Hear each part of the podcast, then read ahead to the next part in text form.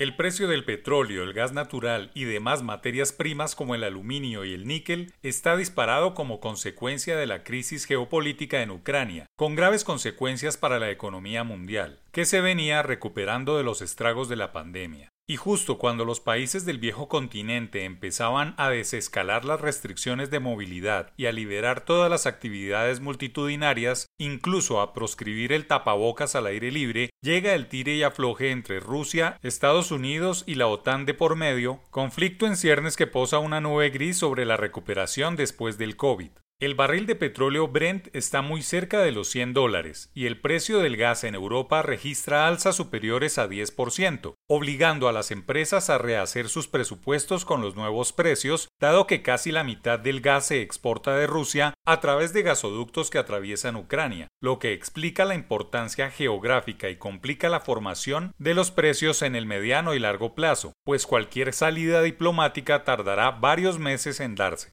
El problema global que representa la variación de precios también puede agravarse al ritmo del alza de los precios del petróleo, que endurecerá los fletes del transporte aéreo y marítimo. Es un hecho que mientras en Europa son los combustibles los que más influyen en la variación de los precios, en América Latina y en otros emergentes son los alimentos importados los que más pesan en la canasta familiar, de una u otra manera también afectados por los combustibles que acumulan alzas de 25% en lo corrido del año, una cifra que impacta notablemente en el promedio inflacionario de casi 6,5% en el conjunto de los países de la Organización para la Cooperación y el Desarrollo Económicos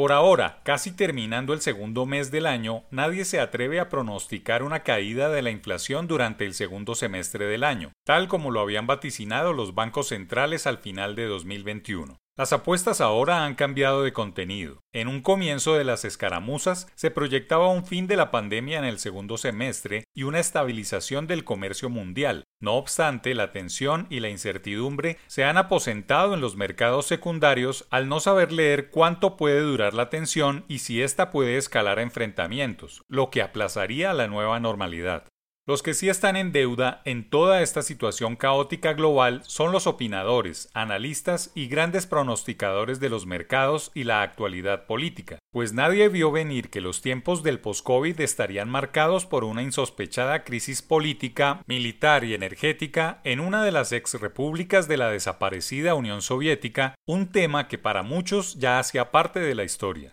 Tanto la aparición del COVID-19 y la recesión mundial que desencadenó en todos los rincones del planeta, como la crisis entre Rusia y los países de Occidente pertenecientes a la OTAN, pasan la cuenta de cobro a las universidades, a los pensadores e intelectuales que no han leído bien el futuro y que dan por muertos muchos problemas que simplemente han revivido con nuevos bríos y puesto en jaque a todo el mundo. Estrictamente no son cisnes negros en términos de Taleb, pero sí situaciones despreciadas a las que nadie les puso atención cuando se formaban en silencio.